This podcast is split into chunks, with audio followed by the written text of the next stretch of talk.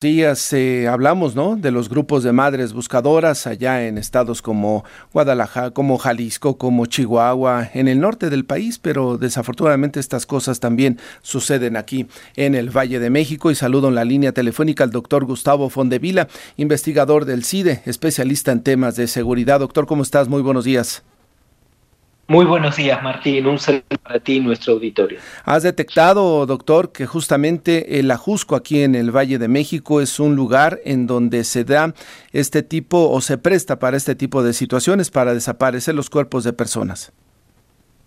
Sí, es que hay una realidad ahí innegable que en el centro del país no hemos querido ver y es que tenemos somos la segunda entidad con mayor cantidad de desapariciones al menos registradas, es decir, la gente va y pone la denuncia.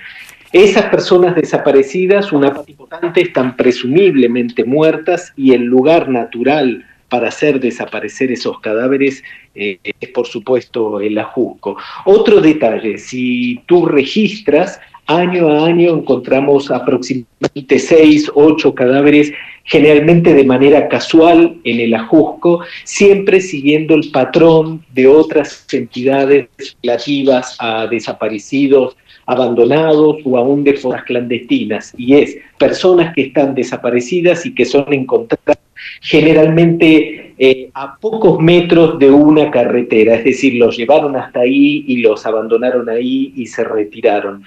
Eh, yo creo que una parte de los colectivos de personas desaparecidas que apuntan a la y le piden a la Fiscalía una búsqueda sistemática, están en lo correcto y merecen esa búsqueda por parte del Estado, merecen la verdad. ¿Por qué las autoridades, en este caso la comisión de búsqueda, eh, eh, se vuelve una traba, como nos narraba la mamá de esta joven Pamela Gallardo, en lugar de eh, ser un impulsor, un promotor o cumplir con su función, que es justamente coadyuvar a los padres o a los familiares para la búsqueda de sus desaparecidos? Técnicamente lo que podríamos decir de la comisión es que seguramente tiene información diferente a la de los activos. Eh, en términos de política y en términos humanitarios no hay una explicación eh, para ese comportamiento. Lo que debería hacer la Comisión Nacional de Búsqueda es atender todas las pistas, las propias y la del colectivo, a menos que a pesar de ser esa comisión de búsqueda realmente no esté tan interesada en encontrarse con una verdad inaceptable para los capitalinos y es muchas personas desaparecidas en el Ajusco, eh, muchas personas desaparecidas en casa, en el centro del país, en el que se considera uno de los lugares más vigilados y con mayor cantidad de policías de todo el país. Tenemos la segunda fuerza eh, policiaca, podríamos decirlo, a nivel nacional, doctor, ¿no? Solamente detrás del ejército y de la marina, el número de policías que tenemos en la capital del país, aún así se vuelve insuficiente. Eh, en labores de investigación, pues creo que apenas vamos avanzando en ese tema, doctor. Sí, todavía faltan muchísimas cosas por hacer y el tema de los desaparecidos, aparte la búsqueda, eh, la, construcción de un proceso de investigación de su desaparición, encontrar a los perpetradores del crimen, de la desaparición y generalmente de la, de la presumible muerte, etcétera, etcétera. Realmente estamos recién dando los primeros pasos en ese camino. Es una lástima que la comisión de búsqueda eh, no los encabece, no se ponga al frente de eso y aparte no debería tener, insisto, diferencias de opinión sustantivas con los colectivos de búsqueda. Son las primeras personas interesadas, son los que han hecho el trabajo que debió haber hecho la Fiscalía, tienen información de primera mano, es el grupo más afectado, ellos deberían estar al frente. Y aparte, en términos de política pública, me parece lo más razonable, Martín. Es decir, ellos son la primera fuente de información, ¿por qué no seguir esas, esos indicios? Oye, doctor, y bueno, por el lado, eh, hace unos días recordarás que se replanteó una estrategia en cuanto al número de personas desaparecidas, ¿no? En esta idea del gobierno federal de decir, no es tan grave el número de desaparecidos, algunos regresan, otros andan por ahí, no se reportan a su casa, es decir, tratando de minimizar en lo más posible, en todo lo que se pueda, este tema de la desaparición de personas, no solo en la Ciudad de México, sino a nivel nacional.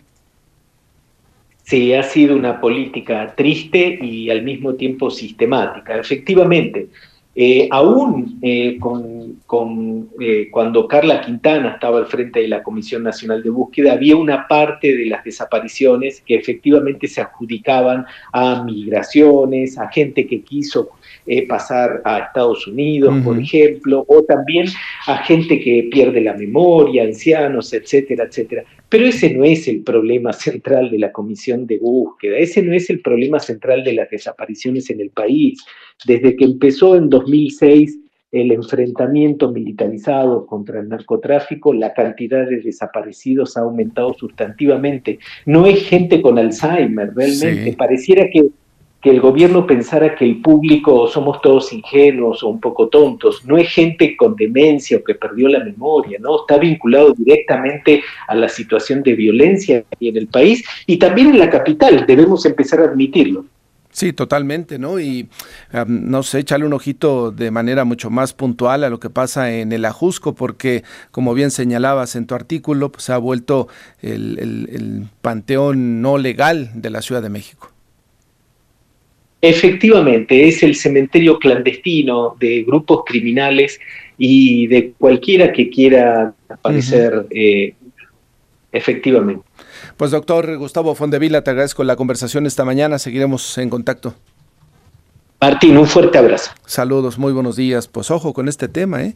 Ojo con este tema. Hoy desafortunadamente le planteamos este, este caso de esta joven Guadalupe Pamela Gallardo. Hoy hay señores, hay personas, hay familiares de ella, eh, quienes están eh, pues yendo a buscarla con picos, con palas a la Jusco, porque desafortunadamente es algo de lo cual a veces no nos ocupamos, pero pues hay que señalarlo para que las autoridades también tomen cartas en el asunto. 6 de la mañana con 32 minutos, pausa, regresamos.